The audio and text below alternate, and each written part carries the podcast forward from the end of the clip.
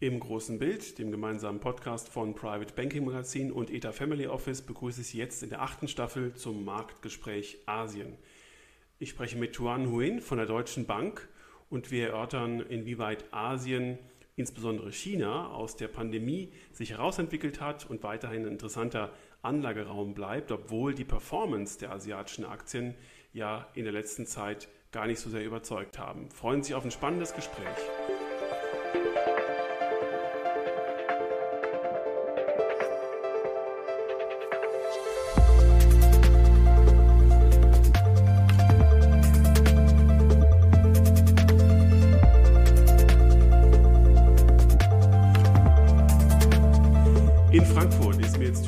Von der Deutschen Bank zugeschaltet. Ähm, Herr Hühn, herzlich willkommen äh, im großen Bild. Schön, dass Sie Zeit für uns haben. Vielen Dank.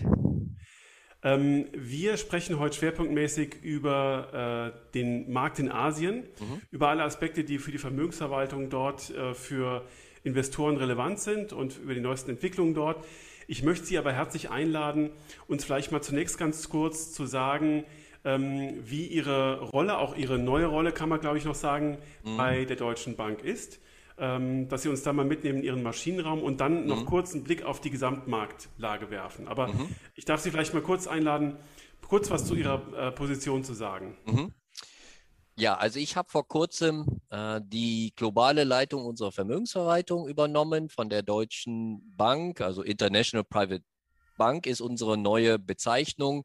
Das umfasst äh, Regionen wie die USA, Deutschland als unseren Heimatmarkt, äh, alles, was äh, dann außerhalb von Deutschland, Europa, also wir nennen das dann im Meer, mhm. also dann Europa, Middle East und Afrika. Und Afrika in dem Fall äh, stimmt auch wirklich, weil wir haben da äh, Business und Kunden. Ich war selber vor eineinhalb Jahren mal in Nigeria mhm. äh, vor Ort und Kunden und äh, meine Kollegen laden mich jetzt zum Beispiel auch ein, wenn wieder Reisen erlaubt ist, zum Beispiel nach Südafrika mhm. oder Ägypten. Also da sind wir auch vertreten und äh, vor allem dann natürlich auch Asien, wo ich ähm, zwölf Jahre verbracht habe, genau gesagt in Singapur, mhm. um dort unser Vermögensverwaltungsgeschäft aufzubauen. Dort war ich der regionale Leiter der Vermögensverwaltung und zeitgleich ich auch noch der Chief Investment Officer. Und diese Rolle habe ich praktisch mit äh, zurückgenommen, als ich äh, vor eineinhalb Jahren nach Deutschland zurückgekehrt bin. Bin dann gleichzeitig äh, dann auch CIO für Europa inklusive Deutschland geworden und habe, wie gesagt, vor kurzem jetzt die Leitung der globalen Vermögensverwaltung übernommen und gebe jetzt nach und nach meine CIO-Rollen äh, mhm. dann hoffentlich an meine Nachfolger ab. Ja, ja, vielen Dank. Und ich glaube, man kann sagen, äh, weil es ja auch für das Gespräch äh, nicht unbedeutend ist, die Deutsche Bank ist in Asien als Vermögensverwalter richtig groß, ist, glaube ich, nach dem aktuellen Ranking auf Rang 11 oder 10 mhm. unter den globalen Banken, die dort äh, mhm. Vermögensverwaltung anbieten.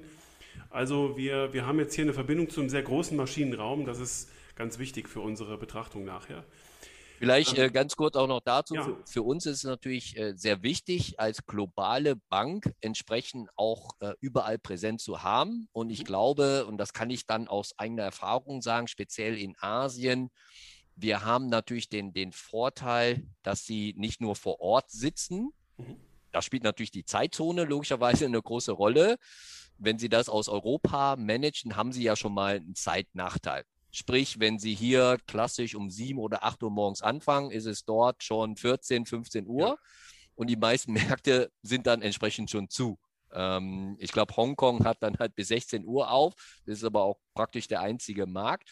Ähm, also ist die Nähe vor Ort ganz wichtig. Aber für uns umso wichtiger ist dann natürlich ähm, die Nähe zu den Märkten, weil so wie in Europa ist der Chinese, der Inder, der Thailänder, der Indonesier natürlich komplett anders. Mhm. Und das müssen sie, glaube ich, dann auch ähm, verstehen. Und das können sie nur verstehen, wenn sie vor Ort sind und auch mal zwischen den Zeilen lesen können, wenn sie mit den äh, entsprechenden Unternehmen sprechen.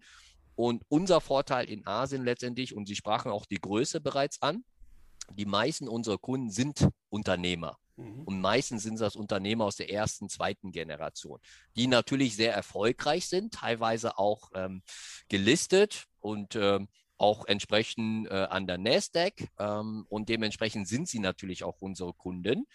Und wenn wir mit diesen Kunden sprechen, dann sprechen sie dann natürlich hauptsächlich über Märkte, über das Portfolio, was wir hoffentlich dann für die auch managen. Aber sie finden natürlich dann auch die Gelegenheit, dann auch mal zu fragen, wie läuft es denn im Geschäft? Mhm. Äh, wie läuft es denn in der Branche? Und wenn Sie dann natürlich mit verschiedenen Unternehmenslenkern sprechen und alle erzählen Ihnen irgendwo das Gleiche, oh, da hakt es vielleicht hier ein bisschen oder äh, in dem Bereich äh, sind wir sehr gut unterwegs, dann können Sie das natürlich dann auch mitnehmen. Nicht, dass wir über irgendwelche Insider-Informationen verfügen, das möchte ich hier äh, betonen, aber Sie bekommen dann natürlich deutlich mehr mit, als wenn Sie einfach in nur typische Analystenkonferenz mhm. sich einwählen, wo der CFO seine Quartalzahlen, äh, ich sage jetzt mal salopp, runterrattert und dann vielleicht der eine oder andere Analyst fragt, wieso ist die Marge von 10% auf 9,9 gefallen? Ja, das kann manchmal wichtig sein, für uns aber natürlich, die eher langfristig denken, sind natürlich Trends umso wichtiger. Und ja. ich glaube, mhm. diese Präsenz vor Ort, Asien spielt da absolut eine wichtige mhm. Rolle. Ja, ja. Das ist nachvollziehbar, absolut richtig, ja. Wenn wir mal ähm, zunächst, bevor wir uns ähm, auf Asien konzentrieren, mal so die Gesamtlage anschauen, dann ähm, kann man sagen, dass wir jetzt so in der Erholung aus Covid-19 äh, so Bremswirkungen in der Kursentwicklung gesehen. Wir stehen zwar ganz oben, aber wir mhm. haben gewisse Bremswirkungen gesehen durch die Angst vor höheren Zinsen. Also da gibt es jetzt äh, Kommunikation, wie die Zinspolitik ab 2023 in den USA mhm. aussehen könnte.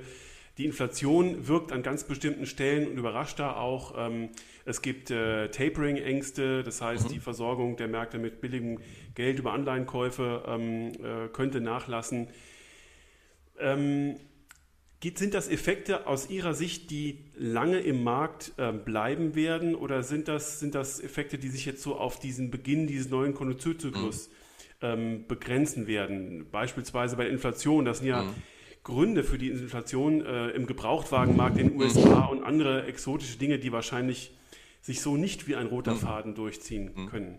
Ja, absolut, absolut. Äh, berechtigte Punkte. Ich glaube, hier muss man differenzieren, äh, gerade was Tapering angeht, was wahrscheinlich aus unserer Sicht ähm, dann äh, im nächsten großen Meeting, Jackson Hole ist da immer äh, hier ganz äh, präsent, also im August, äh, wenn sich die Z äh, Zentralbankenchefs zusammenfinden und auch die Fed dann natürlich auch ihre Strategie nochmal überdenkt. Da könnten wir uns vorstellen, dass die Fed zum ersten Mal eine Guidance herausgibt, wann sie mit Tapering äh, starten wird. Sehr wahrscheinlich dann sukzessive im neuen Jahr. Mhm. Und dann äh, könnte sie, wie Sie auch richtig gesagt haben, in 2023 mit den ersten Zinssenkungen, äh, Zinserhöhungen äh, dann beginnen. Das ist aber aus unserer Sicht, glaube ich, soweit sehr gut kommuniziert, wie immer sehr wichtig. Und wenn ich das vor allem vergleiche mit 2013 mhm. und ich hatte auch mal die Gelegenheit gehabt, nicht ich äh, alleine, sondern mit 5000 anderen Zuhörern äh, mit Bernanke äh, zu sprechen vor einiger Zeit. Und da war natürlich auch schon die Diskussion über mögliche Tapering, äh, mögliche äh, Zinserhöhungen in den USA seitens äh, seines Nachfolgers hier mit Paul. Und da wurde natürlich an ihn die Frage gestellt, so jetzt in Hindsight, wenn du zurückblickst, ähm, hätte die Fed oder hättest du anders reagieren können? Und da hat er ganz klar zugegeben, und das fand ich auch eine äh, ne, ne starke äh, Persönlichkeit oder Charaktereigenschaft, dann wirklich auch ähm, äh, zuzugeben, ja, wir haben Fehler gemacht. Wir haben unterschätzt oder überschätzt, dass die Märkte bereit waren. Ja. Und es war ja offensichtlich nicht der Fall, wenn ich mir so die Kursentwicklung gerade in 13, ich glaube, wir haben 100 mhm. Basispunkte äh, hier Renditeanstieg innerhalb von wenigen Wochen gesehen. Und wenn Sie sich jetzt die jetzige Entwicklung anschauen, also letzte Woche das Fed-Meeting, wo es vielleicht etwas überraschender kam, ähm, dass die Fed etwas ähm, hawkischer geworden ist. Ähm, da haben die 10-Jahres-Renditen in den USA ja auch erstmal nach oben reagiert. Also wir gingen dann so Richtung 1,6. Und dann hat, haben sich aber die Marktteilnehmer sich vielleicht dann das Protokoll angehört und auch die Gründe ähm, äh, sich angehört, was die FED angeführt hat. Und jetzt sind wir ja wieder so in Richtung 1,5, haben wir uns ja wieder eingependelt. Also ich glaube, der Markt ist deutlich besser vorbereitet jetzt und es sollte also nicht zu diesen Kursverwerfungen kommen. Ja. Und Sie sprachen natürlich Inflation an. Ich glaube, ähm, jeder von uns, der die Märkte die letzten 10, 20 Jahre etwas genauer äh, betrachtet, also ich kann mich schon länger nicht mehr daran erinnern, dass wir mal 5% Inflation gesehen haben. Und Sie sprachen halt genau auch die Einzelkomponenten an, ähm, unter anderem Gebrauchwagen, die über 20 Prozent äh, dieses Jahr gestiegen sind. Und wir kennen ja auch den Grund. Mhm. ist natürlich diese Semiconductor, äh, Halbleiter, äh, Shortage, ähm, die natürlich einen Einfluss hat auf die eigentliche Neuwagenproduktion. Also viele, ähm, viele Autounternehmen müssen ja ihre Produktion derzeit entweder auf, auf Halbmaß fahren oder teilweise ganz stoppen, weil einfach nicht genug Halbleiter äh, da ist.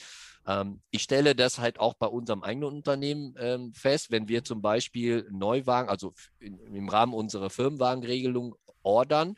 Ähm, früher hieß es immer so drei Monate. Mhm. Als ich vor eineinhalb Jahren zurückkam, waren es schon sechs Monate. Und wenn ich jetzt mein neues Auto nächstes Jahr bestellen möchte, wurde mir bereits gesagt, ich muss mindestens neun Monate, wenn nicht sogar zwölf Monate im Voraus schon planen, ja. je nachdem welches Modell. Ja. Und wer natürlich nicht warten will, der guckt sich dann und kauft sich einen Gebrauchwagen. Mhm. Und deswegen sind die Preise gestiegen. Mhm. Und Sie haben vollkommen zu Recht gesagt, und das ist ja alles eine, eine normale einfache mathematische Formel. Wir rechnen ja immer Inflation oder jede andere Finanzkennzahl im Vergleich zu einem Vorjahresniveau oder Vorjahresquartal. In dem Fall reden wir von, von Year over Year, also würden wir dann quasi vergleichen Mai 22 gegenüber Mai 21. Und ob dann die 5% nächstes Jahr auch wieder der Fall ist, aber dann wäre es ja 5% gegenüber den bereits erhöhten äh, Zin, äh, Inflationszahlen in diesem Jahr. Also müssten theoretisch die Gebrauchwagenpreise, nur um dem, bei dem Beispiel zu bleiben, die übrigens 0,6 Prozent dieses Mal ausgemacht haben, müssten theoretisch nächstes Jahr wieder um 20 Prozent steigen. Und diese Gefahr sehen wir eher als mhm. nicht gegeben. Ähm, Sie können ja genauso anführen, ähm, die Ticketpreise für ähm, für Flugzeug. Also klar, die ganzen Flugzeuggesellschaften haben äh, wegen der äh, Pandemie natürlich ihre Flotten zusammengestrichen. Ähm, die Routen werden auch äh, weniger. Jetzt mit den ganzen ähm, äh, Reopening mhm. wollen natürlich viele äh, in Urlaub fliegen. Also ist die Nachfrage sehr groß. Wird das nächstes Jahr auch der Fall sein? Wahrscheinlich eher weniger, natürlich abhängig von der jeweiligen weiteren Entwicklung äh, der Pandemie, aber es wird dann eher wieder normalisiert werden. Und wie immer reagieren natürlich Unternehmen wie Fluggesellschaften dann auf eine erhöhte Nachfrage, indem sie natürlich ihr Angebot weiten. Und wenn ja. sie ihr Angebot ausweiten, sollten normalerweise auch die Preise zurückkommen. Dasselbe sehe ich halt auch, wenn wir über Restaurants sprechen. Jeder von uns hat, glaube ich, jetzt das Bedürfnis, öfter vielleicht ins Restaurant zu gehen, weil wir es praktisch fast ein Jahr nicht durften. Ähm, und wahrscheinlich haben auch die Restaurants die Preise angehoben. Ähm, können sie das im nächsten Jahr weiterhin machen? Ich bezweifle das. Also ja, von genau. daher glauben wir, dass wir jetzt das Peak gesehen haben in Inflationsrate und ab äh, dem zweiten Halbjahr, speziell in den USA, ähm, dann wahrscheinlich natürlich auch, ähm, weil wir auf eine andere Basis vergleichen, wird die Inflation weiter runtergehen. Ähm, was wir aber allerdings glauben, ist, dass die Inflation nicht wieder auf das geringe mhm. Vorkrisenniveau zurückkehrt. Also in, in Europa waren es ja dann eher so unter 1 Prozent. Ja. In USA waren es halt unter 2 Prozent. Wir glauben eher, dass das dann drüber liegen wird. Mhm. Aber wir sind natürlich weit davon entfernt von teilweise Hyperinflation zu sprechen. Also ja. da bekommen wir auch Fragen von Kunden und da müssen wir, äh, das sagen wir ganz klar, ähm, das ist nicht der Fall und wird auch nicht äh, so eintreten.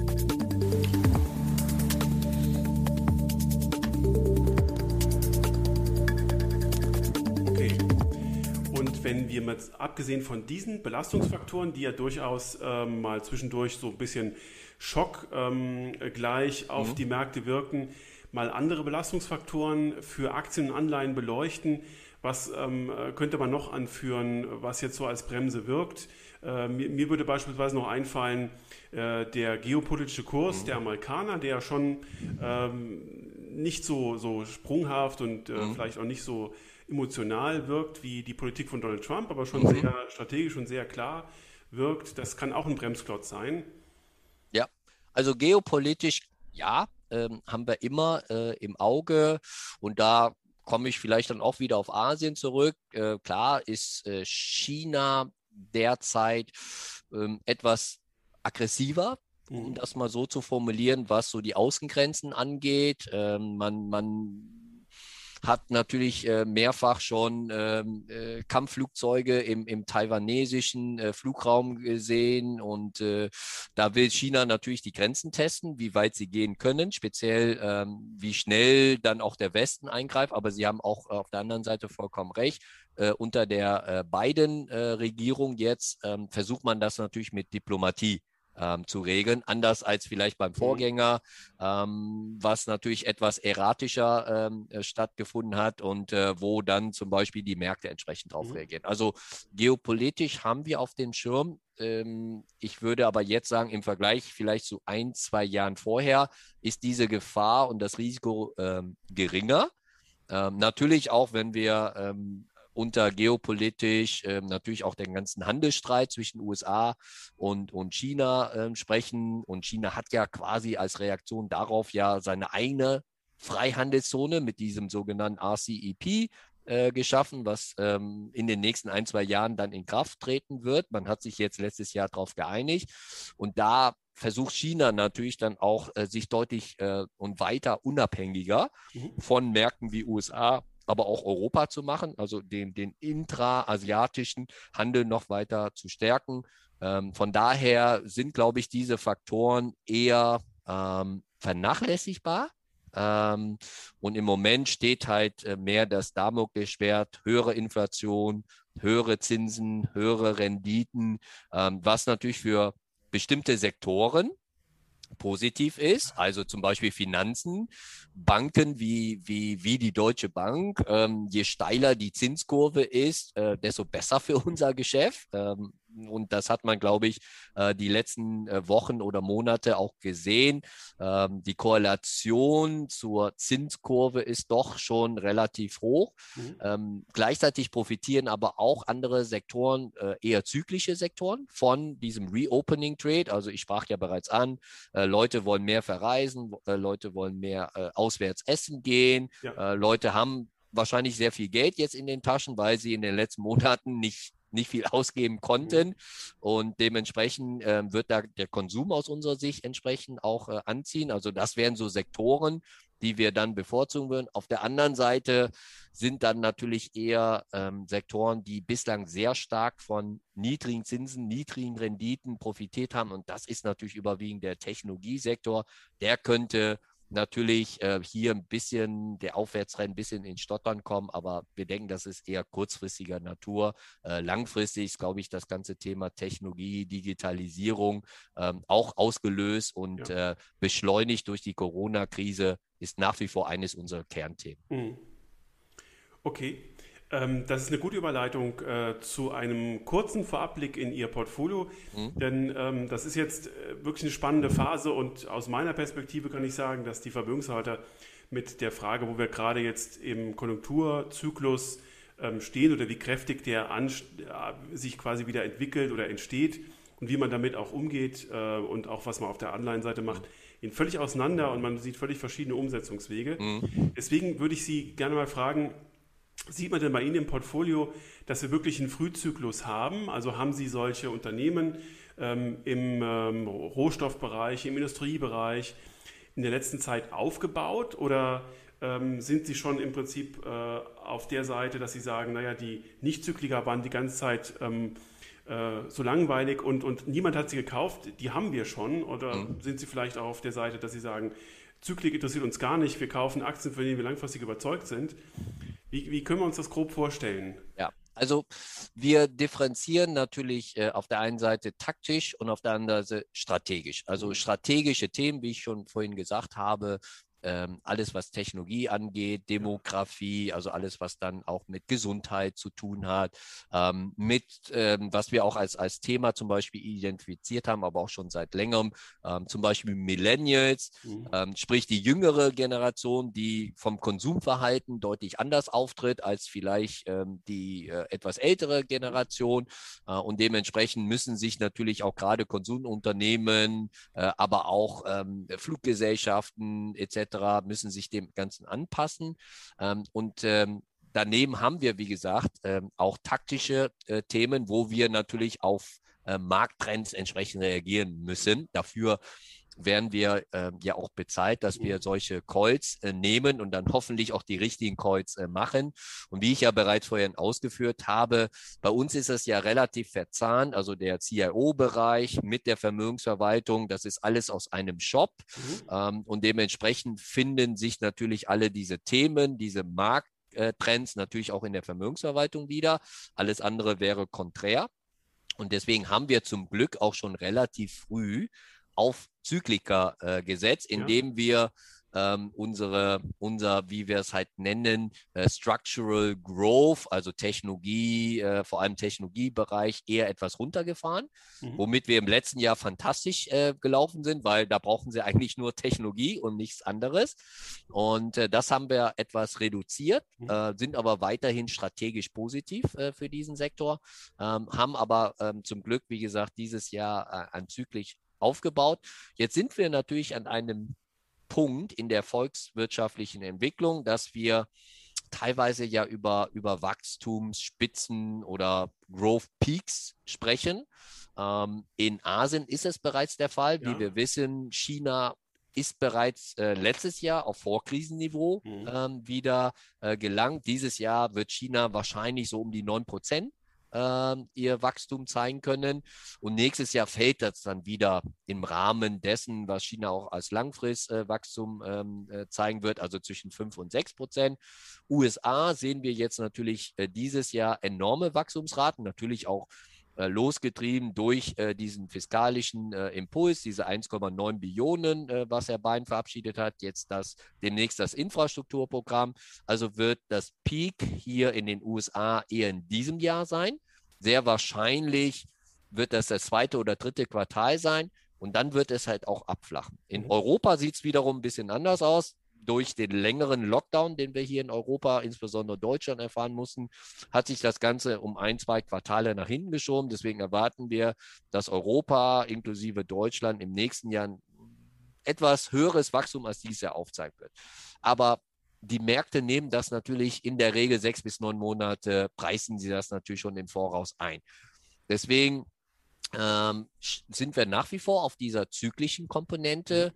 Aber ich glaube, die die ähm, Kunst ist jetzt tatsächlich dann den richtigen Absprung zu schaffen, weil wir natürlich auch aus der Vergangenheit wissen, ähm, dass diese Outperformance, die wir ja derzeit sehen, mhm. also auch wenn Sie jetzt klassisch den europäischen Markt äh, im Vergleich zu dem US-Markt vergleichen, also Europa ist ja mehr zyk äh, zyklisch, also verglichen mit äh, USA, das hält halt nie richtig lange. Das sind halt immer eher temporäre Trends. Aber wir glauben, dass das noch für eine gewisse Zeit äh, laufen könnte, mhm. äh, auch aufgrund äh, natürlich in Erwartung steigender Renditen. Und dann muss man dann natürlich äh, auch umdenken und sagen, vielleicht diejenigen äh, defensiveren Titel, äh, die sogenannten Unlove One, ähm, ob ja. man die nicht dann wieder mal stärker in Betracht ziehen muss. Aber wir sind noch nicht da. Mhm. Okay. Und auf der Anleihenseite ein ganz kurzer Blick. Ähm, investieren Sie noch in Staatsanleihen oder sind ganz Sie wenig. auf der Corporate-Seite? Ja? ja, also gerade was so Euro-Portfolios angeht, haben wir unsere äh, Staatsanleihenquote dramatisch reduziert. Und wenn wir in Staatsanleihen investieren, dann auch primär äh, Peripherie, also Italien, Spanien, wo sie natürlich immer noch, mittlerweile zwar auch nicht mehr so toll, aber immer noch eine positive Rendite äh, bekommen können äh, und dann natürlich überwiegend in, in Corporates, aber wie gesagt, selbst da IG-Bereich ähm, können Sie eigentlich im Moment froh sein, wenn Sie da überhaupt noch ähm, äh, eine positive Rendite erzielen. Also empfehlen wir und, und setzen das auch in Kundenportfolios um, gehen wir vermehrt halt auch in ähm, äh, High-Yield-Anleihen oder Emerging Markets. Mhm. Okay. Dann danke ich Ihnen schon mal ganz herzlich für den ersten ähm, Rundumschlag. Äh, jetzt äh, sind wir mal mit den ähm, großen überlagernden Themen ausgestattet und äh, freue mich mit Ihnen äh, den Blick nach Asien zu wenden. Und ich würde ähm, Sie eingangs mal bitten einzuschätzen, wie denn, äh, Sie haben es gerade schon gesagt, äh, das chinesische Wachstum, das ja letzten Endes alles überlagert und alles dominiert und auch ähm, definiert, was in Asien ähm, passiert, äh, nach vorne geblickt ähm, einzuschätzen. Wir haben äh, dieses Jahr Konsensusschätzung 8,5 Prozent, Sie sagen bis 9 Prozent, nächstes Jahr so knappe 6 Prozent. Das sind Wachstumsraten, die wir hier in Europa überhaupt nicht kennen. Wir wüssten auch gar nicht, wie das aussehen soll, wenn man so schnell wächst. Und ähm, wenn man sich die Infrastrukturausgaben Chinas anschaut, die sind auch in diesem Jahr wieder quasi explosionsartig mhm. angestiegen. Mhm. Das heißt, es passiert enorm viel. Mhm. Ähm, und wenn man mal überlegt, dass ja mit diesem Wachstum auch die Infrastrukturausgaben letzten Endes die Wirtschaft äh, dort entsprechend nachziehen muss und dort, dort äh, entsprechend viel Wirtschaft auch im Gang gehalten werden muss, sehen Sie ähm, ein Ende oder ein Risiko, dass dieses große strukturelle mhm. Wachstum mhm. irgendwann mal auch abflacht, dass wir in Regionen kommen, die wir mal irgendwo in den USA gesehen haben von drei bis vier Prozent? Mhm. Oder können wir erstmal davon ausgehen, dass diese Wachstumsraten 5, 6 Prozent so anhalten? Ja, also langfristig, ohne Frage, wird, wird China natürlich auch auf ein normales Maß, wie wir es vielleicht aus, aus den USA auch kennen. Mhm. Dann reden wir ja natürlich über Potenzialwachstum, was, wie wir ja wissen, äh, in den USA deutlich höher ist als in Europa. Es hat aber natürlich auch mit der Demografie zu tun, ähm, wo natürlich ein großes Problem in China bereits äh, vorherrscht. Ähm, man hat ja seit den 30er Jahren hat dieses äh, Ein-Kind-Politik mhm. durchgeführt ähm, und man sieht jetzt äh, die Folgen daraus. Und ähm, China hat bereits darauf reagiert vor ein paar Jahren. Äh, da hat man dann schon Familien erlaubt, die aus einer Ein-Kind-Politik kommen, dann zwei Kinder zu haben. Das hat leider auch nicht die Effekte gebracht. Jetzt hat man vor kurzem beschlossen, dass halt jetzt auch drei Kinder möglich sind. Aber wie wir alle wissen, es braucht mindestens eine oder wenn nicht sogar zwei Generationen, um diesen Abwärtstrend ähm, an, an äh, Bevölkerungswachstum oder äh, Schrumpfung dann entgegenzuwirken. Und dementsprechend äh, muss natürlich, ähm, hat China bereits darauf reagiert. Auf mhm. der anderen Seite ähm, muss China natürlich ein gewisses Wachstum aufweisen, weil das größte Problem aus chinesischer Sicht wären soziale Unruhen, ja. ähm, was wir in vielen Teilen der Welt sehen. Das sehen Sie vielleicht unter der Oberfläche, das will ich auch gar nicht abschreiten.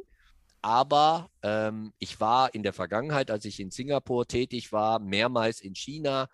Sie sehen praktisch nach wie vor eine Aufbruchsstimmung. Und mhm. das praktisch seit 40 Jahren. Also seit China sich dem Westen geöffnet hat.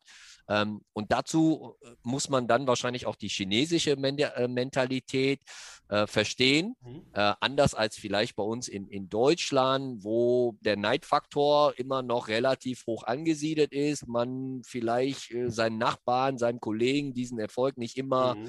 nicht immer gönnt. Ist es in China komplett anders. Ähm, da zeigt der Vater seinem Sohn äh, den Mercedes vor der Tür vom Nachbarn. Junge, wenn du auch so einen Mercedes äh, in 10, 20 Jahren fahren möchtest, dann musst du in der Schule gut aufpassen, musst du immer lernen und dann äh, musst du dir einen guten Job suchen. Und, und so äh, wird das natürlich von Generation zu Generation weitergegeben. Und äh, dieses Wachstum braucht China, um, wie gesagt, ähm, überhaupt irgendwelche sozialen äh, Ungleichheiten oder äh, Missstände schon im Keim zu ersticken. Ja. Und wie schaffen sie das? Indem sie natürlich Arbeitsplätze schaffen, mhm. indem sie natürlich Wachstum kreieren. Und das Wachstum kreieren sie natürlich jetzt nicht mehr wie in der Vergangenheit. Und ich glaube, da hat ja China schon die Entwicklung gemacht. Also vor 20 Jahren haben wir ja noch von Wachstumsraten im, im hoch zweistelligen Bereich gesprochen. Mhm. Und äh, je nachdem, welche Studien oder welche Analysen Sie äh, heranziehen, hat man wahrscheinlich gesagt, die 12, 14 Prozent, die China mal aufgewiesen hat, die, die waren sowieso ähm, mhm. äh, viel zu niedrig. Äh, man hat vielleicht eher von 20 Prozent gesprochen. So, ähm, dass diese Wachstumsraten natürlich nicht mehr zu erreichen sind, steht außer Frage. Deswegen hat China ja wie immer so fünf Jahrespläne vorgegeben und da reden sie äh, zum ersten Mal halt auch eher von einem nachhaltigen Wachstum. Mhm. Äh, Wachstum in den richtigen Branchen. Deswegen wird halt auch sehr viel in Zukunftstechnologien wie Halbleiter, ähm, wie äh, äh, äh Electric Cars, äh, Autos äh, entsprechend investiert, um natürlich die Abhängigkeit ähm, vom Westen zu machen. Und was, glaube ich, in China ähm, in den letzten Jahren ähm, sehr stark aufgekommen ist, hat die Landflucht. Mhm. vor, ich meine, vor zwei, drei Jahren lebten zum ersten Mal mehr Menschen in Städten als auf dem Land. Und wenn Sie sich ähm, so die letzten 60, 70 Jahre mit anderen Ländern vergleichen, also zum Beispiel Japan hat das in den 50er, 60er Jahren. Als diese Schwelle überschritten wurde, ist das Wachstum von Japan exponentiell ja. angestiegen. Mhm. Zehn Jahre später konnten sie das Gleiche in Korea feststellen. Und jetzt ist China genau an dieser, an dieser Pforte, würde ich sagen. Mhm. Ähm, und deswegen muss China natürlich dieses Wachstum generieren, damit die Leute, die dann vom Land nach wie vor in die Stadt strömen, nach wie vor äh, Arbeit finden.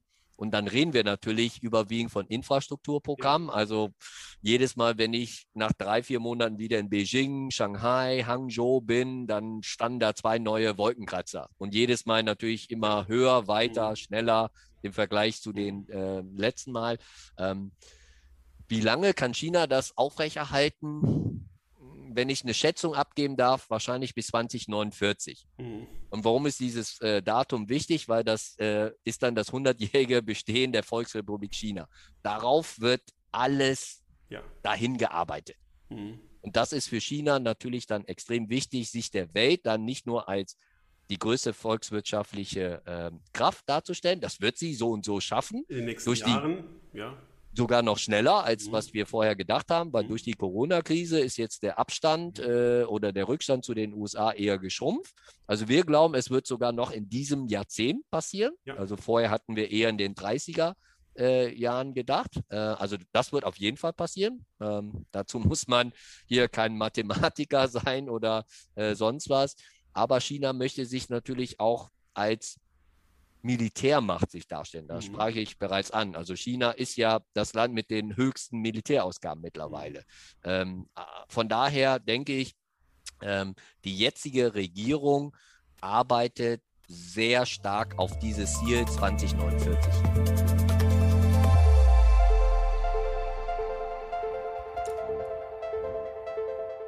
Und dieses volkswirtschaftliche Wachstum ist ja auch das, was man von außen den Investoren immer wieder hinlegt und sagt, ihr könnt eigentlich keine regionale ähm, Planung machen für eure Vermögensallokation und Asien außen vor lassen oder China außen vor lassen. Mhm. Ähm, jetzt haben wir aber gesehen, dass äh, nach ähm, Covid-19, wo China insbesondere, aber Asien insgesamt, äh, nicht alle Länder, sehr, sehr gut durch diese Krise kamen und sich sofort wieder stabilisiert haben und einen großen Vorsprung haben, gar nicht erst in die Rezession gefallen sind, trotzdem am Kapitalmarkt aber gar nicht so richtig anspringen. Mhm. Und ähm, wenn man die Gründe dafür sucht, dann findet man zum Beispiel, dass der relative Wettbewerbsvorteil Chinas bei den Produktionskosten, also bei den Energiekosten, die steigen, weil China 2060, glaube ich, klimaneutral werden will, mhm ähm, die Lohnkosten steigen, über, also auch die haben eine Lohninflation mhm. und äh, die Rohstoffe muss man sich jetzt wieder mit mehreren großen Nachfragern auf dem Globus mhm. teilen und hat nicht mehr die Macht auf die Rohstoffpreise. Und diese Produktionskosteninflation hat sehr stark so den, den Wettbewerbsvorteil ähm, äh, Chinas gesenkt. Ähm, ist das auch eine langfristige Bremswirkung, die dieses mhm. China-Modell und diese, diese, ja, die, die Rolle Chinas als Werkbank in der Welt mhm. ausbremsen wird? Also ich glaube, ähm, von dieser Idee sollte man sich, glaube ich, absolut verabschieden. Mhm. Also, dass China diese billige Werkbank, diese globale Werkbank darstellt, ich glaube, die Story ist vorbei. Ja. Und Sie sprachen das ja bereits an die ähm, Lohnkosten steigen enorm. Also wenn wir mit Kunden in China sprechen, die dort nach wie vor produzieren, die haben mir in den letzten zehn Jahren gesagt, ähm, die ähm, Lohnkosten sind mindestens verdoppelt, wenn nicht sogar verdrei, vervierfacht, je nachdem, in welchem Bereich sie sind. Das hat aber auch ein Hintergedanken, weil China, wie gesagt, ja sich wegbewegen möchte von früher, also Export und Investment getrieben. Mhm. Man hat natürlich die Lehren aus 2008 äh, gezogen, äh, als damals äh, nach der Finanzkrise oder während der Finanzkrise die Exporte um 90 Prozent kollabiert sind. Ja. So. Und darauf hat China natürlich ein neues Programm aufgelegt, indem man den inländischen Konsum weiter stärken möchte. Und wie schafft man das? Indem man natürlich den Leuten mehr Lohn bezahlt, weil wenn sie nichts in den Taschen haben, können sie halt auch wenig ausgeben. Deswegen wurden die Mindestlöhne sukzessive immer angehoben und nicht so in, in äh, Dosen wie bei uns in Deutschland, äh, sondern äh, wir reden dann tatsächlich über zweistellige mhm. Ähm, Zuwachsraten pro Jahr. So deswegen dann entsprechend auch verdoppelt. Ähm, das ist also die eine Strategie. Ähm, deswegen die andere Strategie ist, was ich bereits ansprach, darauf will sich China ganz stark fokussieren auf neue Technologien. Und ich glaube, was man definitiv über China immer sagen kann, wenn sie sich etwas in den Kopf gesetzt haben, dann werden sie es auch erreichen. Manchmal mit ein bisschen Verzögerung, manchmal müssen sie dann den, den Pfad vielleicht ein bisschen links oder rechts verlassen. Sie kommen aber immer wieder auf das ursprüngliche Ziel zurück. Ich gebe Ihnen ein Beispiel. Mhm. Ähm, früher äh, haben ähm, äh, Märkte für, ähm, für, für den Schiffsbau haben asiatisch, also haben äh, japanische und koreanische äh, Unternehmen dominiert, ungefähr 80 Prozent. Also die ganzen Containerschiffe, ähm, China ist natürlich, wenn ich so Shanghai als, als äh, Hafen mir anschaue, natürlich eines der bedeutendsten. Dann haben sie vor, ich meine, vor 20 Jahren ähm, gesagt, ähm, es macht ja eigentlich keinen Sinn, dass wir jetzt Schiffe von den Koreanern oder Japanern kaufen. Wir müssen das ja. selber produzieren können. Also haben sie Gelder reingesteckt, Technologien und sind innerhalb von zehn Jahren zum Weltmarktführer aufgegangen gestiegen. Ich glaube, sie haben die Japaner mehr oder weniger komplett ausgedrängt. Dasselbe, wenn Sie jetzt im, im ähm, äh, Elektrikautobereich äh, sich anschauen, da ist China bereits eines der führenden, weil China auch ganz klar gesagt, wir wollen mindestens 20 Prozent Anteil an äh, elekt äh, elektrischen Autos haben. Sie sprachen mhm. bereits das Ziel äh, mit Klimaneutralität in 2060. Ähm, ich glaube, wenn ich einem Land Glauben schenken darf, der diese Ziele erreicht, dann ist es eher China. Mhm. Und das haben sie halt nicht erst heute gesagt, das haben sie auch schon in der Vergangenheit gesagt. Ähm, also das sind alles Ziele von, von China, äh, weg halt von dieser billigen Werkbankproduktion hin zu höhere Technologie, auch in der, in der Produktionskette. Und dementsprechend ähm, reden wir natürlich auch über andere Margen. Aber was, glaube ich, ganz wichtig ist, ist, dass, äh, und davon können natürlich nicht nur chinesische Unternehmen oder asiatische Unternehmen profitieren, sondern halt auch globale Unternehmen, ist natürlich China als den Konsummarkt. Mhm. Mittlerweile werden natürlich in, äh, in, in China die meisten Autos verkauft, ähm, werden äh, die meisten Luxustaschen oder Koffer verkauft. Ähm, und da, das hängt halt auch wiederum mit der Mentalität der Chinesen oder der Asiaten zusammen, dass sie natürlich dann auch gerne zeigen wollen, dass sie erfolgreich sind. Und sie zeigen das natürlich nicht, dass sie ein schönes Haus haben. Ja, das können sie auch zeigen, aber das können sie ja meistens immer nur von außen zeigen. Mhm.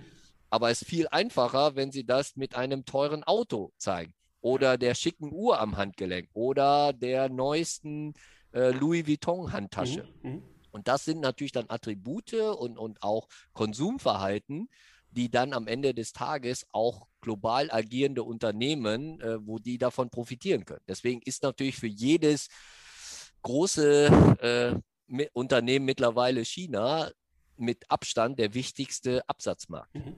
Also ist halt vielfältig, äh, vielfältig und vielleicht nochmal als letzter Punkt ähm, die Underperformance von asiatischen oder chinesischen Aktienmärkten in diesem Jahr unbestritten. Mhm.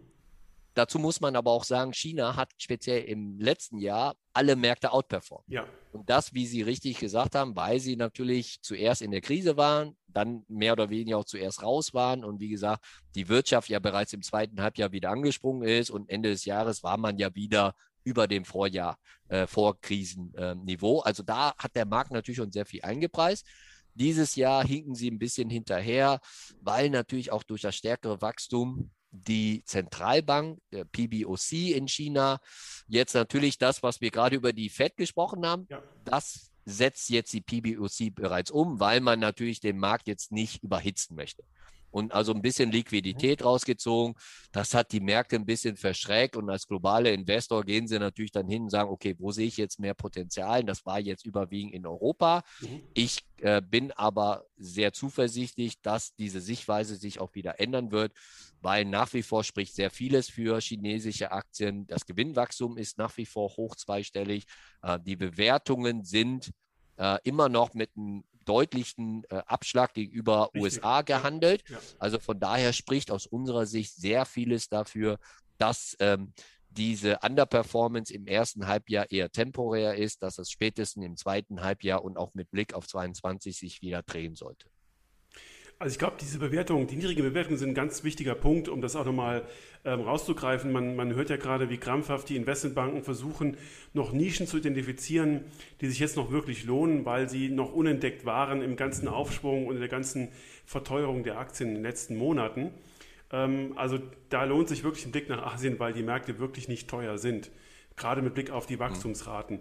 Aber Sie haben gerade schon eine wunderbare Brücke gebaut zum nächsten Thema, nämlich die Rolle der äh, People's Bank of China, der Notenbank dort, die ähm, ja eigentlich im Vergleich zu den westlich geprägten Notenbanken noch ein riesiges ähm, Instrumentarium im äh, Rücken hätten, wenn sie die gleiche Politik äh, verfolgen würden wie die westlich geprägten Notenbanken.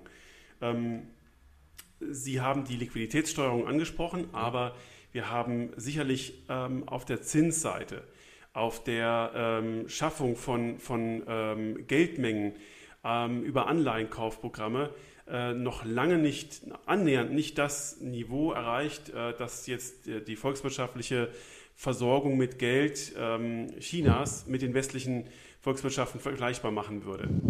Und mhm. auch das ist ja etwas, was sich gerade in Corona nochmal gezeigt hat, wenn wir diese wahnsinnigen Programme gesehen haben in Europa, mhm. in den USA, da war China ja vergleichsweise moderat dagegen. Absolut. Und äh, das ist natürlich auch genau die Strategie, ähm, mit bestimmten Dosierungen der Wirtschaft dann zu unterstützen. Das hat halt China speziell im ersten Quartal letzten Jahres gemacht, mhm. wo praktisch das ganze Land stillgestanden hat. Und da hat man natürlich enorme Programme auferlegt, ähm, äh, um dort dann die Liquiditätsknappheit äh, auch entgegenzuwirken. Man muss auch noch fairerweise dazu sagen, ähm, in China haben sie natürlich über sehr viele Staatsbanken mhm. äh, natürlich auch noch eine ganz andere Möglichkeit, das Ganze zu steuern. Und Sie sprachen ja. bereits an, äh, mit Zinsen, ja, ähm, man sieht jetzt vielleicht äh, im, im, im westlichen Bereich, ob es jetzt die EZB ist mit der Negativzinspolitik, ähm, dass das vielleicht am Ende des Tages auch nicht zielführend ist und dann vielleicht den Privatanleger derzeit halt am härtesten trifft, weil er leider für sein äh, Geld oder das, was er auf dem Konto unterhält, nicht nur keine Zinsen bekommen, sondern auch dafür mittlerweile äh, zur Kasse gebeten wird. Das kann, glaube ich, nicht im Sinne einer Zentralbank äh, äh, sein. In China können sie das zusätzlich über ihre Staatsbanken entsprechend mhm. noch weiter ähm, dosieren und auch steuern, indem dann natürlich bestimmte Sektoren, die zum Beispiel letztes Jahr durch die äh, Corona-Pandemie noch stärker in Mitleidenschaft gezogen wird, dass dort spezielle Kreditprogramme für diese Sektoren aufgelegt werden. Die gehen dann auch tatsächlich genau in diese Unternehmenssektoren. Bei uns vergleichbar mit den entsprechenden KW-Programmen für mhm. bestimmte Sektoren. Ähm, aber wenn ich dann so vergleiche, was äh, bei uns für eine Bürokratie ähm, äh, stattgefunden hat, um überhaupt an solche Kreditprogramme äh, dann teilnehmen zu ja. können, versus dann äh, China, wo dann äh, sofort die Gelder ausbezahlt werden. Und ich glaube, das ist vielleicht auch mit eines der Hauptgründe, warum China so gut aus der Krise rausgekommen ist, wirtschaftlich, natürlich pandemiemäßig. Ähm, klar, wenn sie natürlich mal eben so äh, 10 Millionen äh, äh, Einwohner Stadt äh, einfach abriegeln mhm. können, mhm. ähm, dann bekämpfen sie das natürlich deutlich einfacher als jetzt äh, Deutschland mittendrin in Europa, wo vielleicht die Grenzen noch äh, offen sind. Ähm, aber alles das hat halt dazu geführt, dass China, wie gesagt, relativ schnell aus der Krise gekommen ist und genauso schnell hat dann entsprechend die Zentralbank reagiert, indem dann gesagt wird, bevor wir hier das Ganze noch zu einer Überhitzung führen, ähm, führen wir jetzt ähm, quasi diese Maßnahmen sukzessive äh, zurück mhm. und man hat das auch relativ geräuschlos gemacht, muss mhm. ich zugeben. Es gibt in äh, China aus meiner Sicht noch eine geldpolitische Hausaufgabe, die man vertagt hat, nämlich die Reform des Schattenbankenmarktes. Mhm. Man hat mal damit angefangen, dann mhm. äh, hat man gemerkt, dass wirkt, das wirkt das Wirtschaftswachstum zu sehr ab mhm. und hat dann auf die Pausentaste gedrückt. Äh, wie schätzen Sie ein, wann, wann, die Hausaufgabe wieder auf den Tisch kommt? Denn äh, es gab ja mal durchaus Situationen, in denen auch China selbst diesen mhm. Schattenbankenmarkt sehr kritisch gesehen hat, als Systemrisiko quasi. Ja, es wird nach wie vor kritisch gesehen, auch innerhalb von China, ohne Frage. Äh, und wie Sie richtig gesagt haben, ähm, man hat jetzt natürlich aufgrund der, der Pandemie jetzt nicht das äh, absolute Augenmerk darauf gelegt. Aber ich glaube, mit der Erholung der Wirtschaft jetzt dieses Jahr äh, deutlich über Potenzialwachstum mit den 9 Prozent und dann nächstes Jahr wieder auf Trendwachstum, wird man das wieder aufgreifen. Aber wie immer ähm, in China ist das eher ein langfristiges äh, Projekt. Man, man äh, geht jetzt nicht auf einmal hin und sagt, okay, wir ähm, dämpfen das jetzt komplett alles auf einmal ein, weil, wie Sie ja richtig sagen, das hat dann halt un, ähm, unangenehmen und unerwünschten Effekt auf die, auf die Volkswirtschaft. Also geht man eher mit Bedacht hin. Ähm, ich könnte mir vorstellen, dass das natürlich wieder äh, recht kurzfristig wieder aufgenommen wird, aber man streckt jetzt vielleicht dieses Programm dann nicht über fünf Jahre, sondern vielleicht dann ähm, äh, etwas länger und reagiert dann entsprechend auch ähm, flexibler auf entsprechende äh, Marktgegebenheiten.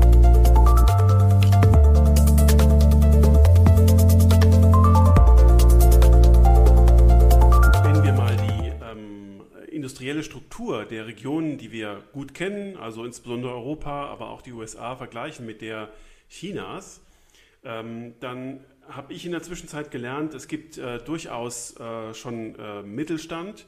Der mhm. Mittelstand denkt auch sehr dynastisch, sehr langfristig, mhm. ähm, ist damit mit dem Deutschen so ein bisschen vergleichbar.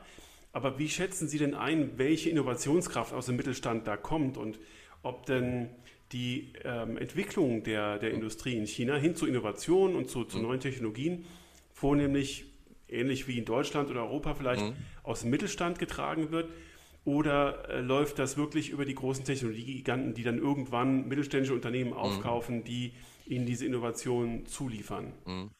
Ich meine, die großen Tech-Giganten sind ja praktisch daraus entstanden. Also ähm, aus der Garage äh, heraus äh, gegründet und dann äh, über 20 Jahre so groß geworden, wie die heute sind. Ähm, wenn es um das Thema Innovation angeht, ähm, können Sie sich halt auch Statistiken äh, bemühen, wonach China bereits heute die meisten Patente in der Welt anmeldet, ja. mit weitem Abstand. Ja. Äh, dann kommt äh, USA mhm. und dann kommt erstmal lange gar nichts. Genau. Ähm, also da hing, glaube ich, Europa mhm. sehr, sehr hinterher. Ähm, Patentanmeldung heißt jetzt nicht automatisch, dass das natürlich auch in, in neue Technologien, in neue Erfindungen geht, aber ich glaube, das ist immer eine gute Indikation. Ähm, man muss sich auch vor Augen halten, jedes Jahr ähm, kommen fünf bis sechs Millionen Hochschulabsolventen äh, von den besten Unis der Welt. Ähm, die, und dann muss ich immer leider das Beispiel bedienen, dass natürlich wiederum die Mentalität äh, und, und äh, dieser soziale Aufstieg eine sehr große Rolle spielt äh, in der chinesischen Kultur, grundsätzlich aber auch in der asiatischen, dass die Eltern wirklich alles dafür tun, ähm, teilweise vielleicht auch zwei, zwei äh, Schichten schieben, mhm. sieben Tage die Woche arbeiten, nur damit es ihren Kindern besser geht, damit die Kinder auf die beste Schule gehen können, auf die beste Universität gehen können.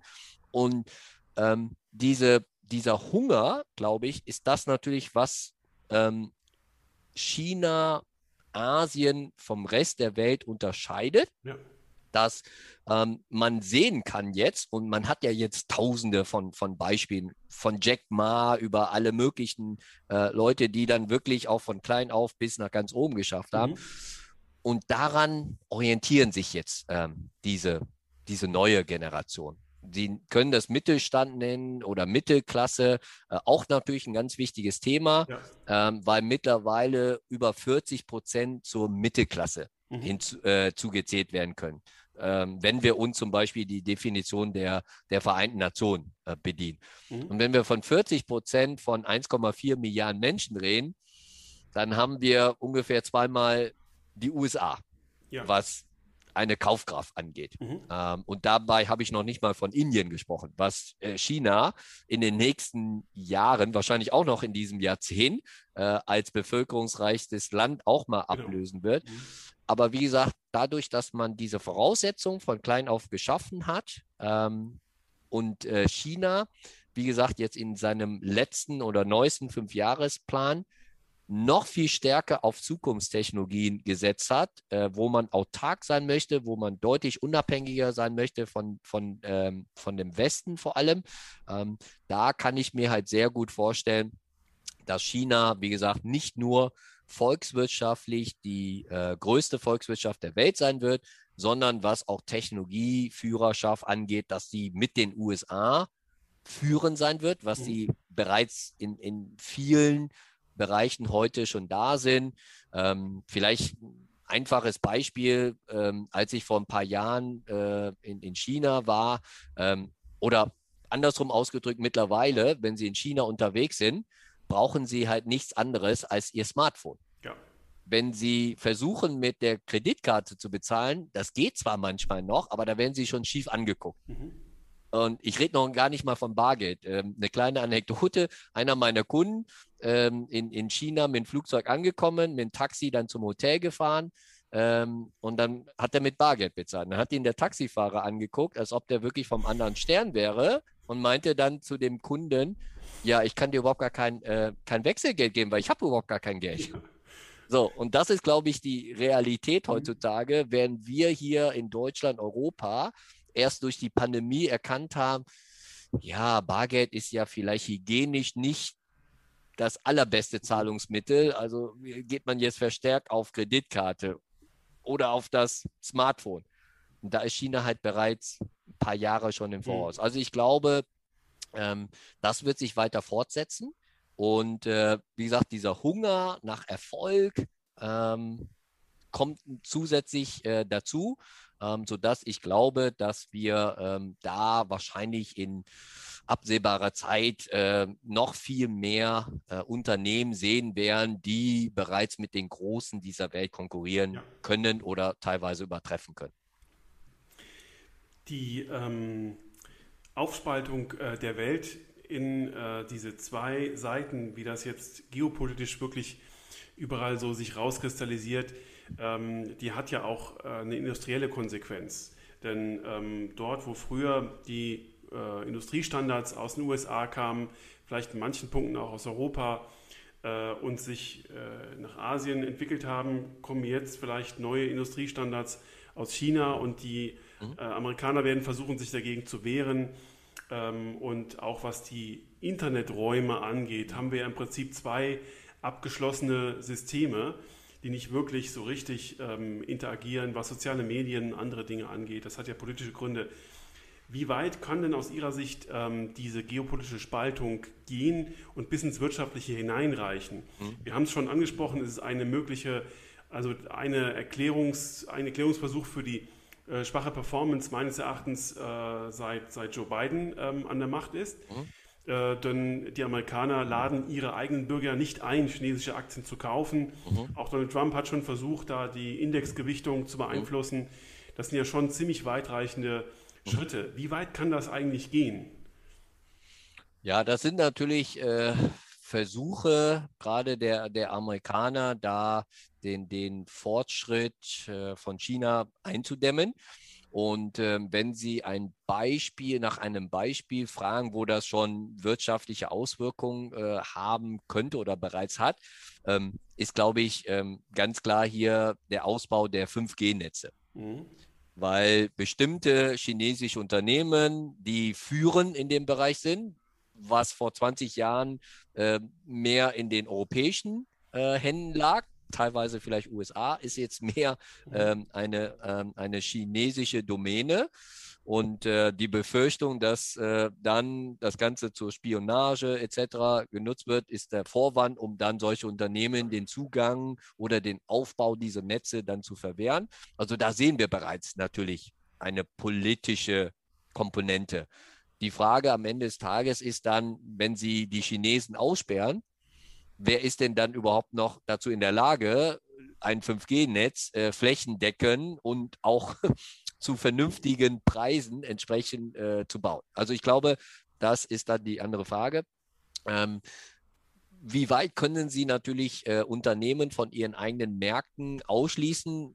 Das obliegt natürlich Ihrer eigenen Hoheit. Also von daher wäre die Antwort unendlich. Sie können ja praktisch sagen, ähm, wir lassen keine Unternehmen an unseren äh, Börsen äh, listen, die nicht irgendwelche Standards halt erfüllen. So hat man jetzt das Ganze natürlich äh, mit, mit, den, äh, mit der Ausgrenzung der chinesischen Unternehmen äh, dann begründet. Ähm, die, unter, die chinesischen Unternehmen haben ja auch teilweise bereits darauf reagiert, indem sie sukzessive sich vom US-Markt zurückziehen und quasi ein Dual-Listing dann in Hongkong äh, tätigen. Und mittlerweile ist der Hongkong-Aktienmarkt äh, ja schon sehr liquide. Ja. Zusätzlich können Sie als ausländischer Investor auch direkt über den Umweg äh, Hongkong auch in China direkt investieren. Das ist ja dieses sogenannte äh, Hongkong China Connect. Also mhm. dann ähm, haben Sie Hongkong Shanghai oder Shanghai äh, Hongkong, können Sie wie gesagt, direkt investieren in ähm, chinesischen äh, E-Shares. Mhm. Äh, in Hongkong werden ja die äh, H-Shares äh, gelistet. Und das war natürlich ähm, ähm, etwas, wo sie vor zehn Jahren das nicht machen konnten. Also da brauchten sie tatsächlich eine spezielle Lizenz in China. Äh, selbst das war limitiert und mittlerweile öffnet sich der Markt. Aber das ist aber auch das, was China machen möchte, unabhängig jetzt vom Druck des Westens. Ähm, China hat ja auch als Ziel ausgegeben, wobei sie noch kein richtiges Datum ausgegeben haben, vielleicht 2049 wieder, ähm, möchte China Shanghai als internationalen Finanzplatz etablieren. Mhm. Und um das zu erreichen, müssen sie natürlich freien Marktzugang gewährleisten und aber auch eine frei konvertierbare Währung. Da sind wir natürlich bei weitem noch nicht. Mhm. Aber bis 2049 ähm, ist ja noch ein bisschen Zeit. Ja, um, ähm, meine letzte Frage zu Asien äh, wäre, was Sie Investoren raten, die schon irgendwo wissen, dass sie äh, den asiatischen Markt in ihrem eigenen Vermögen, in ihrem eigenen Portfolio noch nicht ausreichend abgedeckt haben. Äh, wie kann man sich dem annähern? Ähm, mhm. Wie kann man äh, sich da ein Bild von verschaffen, außer dass man unserem Gespräch beispielsweise zuhört? Mhm. Ähm, und, und sich da orientieren, damit man erkennt, dass, dass Asien oder welches Maß Asien äh, zu einem selber gut passt. Mhm. Ja, also mit Asien oder speziell China ist ja immer so äh, etwas, was so Aktienmärkte oder Kapitalmärkte angeht, immer etwas negativ äh, behaftet. Äh, es hat natürlich auch ähm, mit der Vergangenheit teilweise zu tun. Also Corporate Governance, mhm. muss man auch ehrlicherweise zugeben, war in der Vergangenheit auch nicht immer sehr groß ähm, äh, aufgehangen. Das hat sich aber, wie gesagt, über die letzten 10, 20 Jahre komplett geändert. Äh, sehr viele Unternehmen, speziell diejenigen, die nicht nur in den USA, aber auch in Hongkong gelistet sind, werden nach US GAAP mhm. Ähm, quasi bilanziert. Also ähm, das ist praktisch der Weltstandard wie jedes andere Unternehmen äh, auch. Aber was ich eingangs auch schon gesagt habe, ähm, es, die Märkte werden halt immer noch mit einem Bewertungsabschlag gehandelt. Mhm. Und dieser Bewertungsabschlag resultiert teilweise noch aus äh, dieser Zeit, weil man keine bestimmte Gewissheit hat, ob die Unternehmen, die sagen, nächste Woche veröffentlichen wir das und jenes Ergebnis und dann trifft das zu 99 Prozent auch ein. Das war, wie gesagt, in der Vergangenheit nicht immer der Fall. Deswegen war der oder ist der Bewertungsabschlag gerechtfertigt. Wir finden, ähm, der ist, man, wir reden immer noch über Emerging Markets, überhaupt gar keine Frage. Aber teilweise 25 bis 30 Prozent Bewertungsabschlag ist aus unserer mhm. Sicht etwas äh, zu hoch gegenüber zum Beispiel den äh, USA.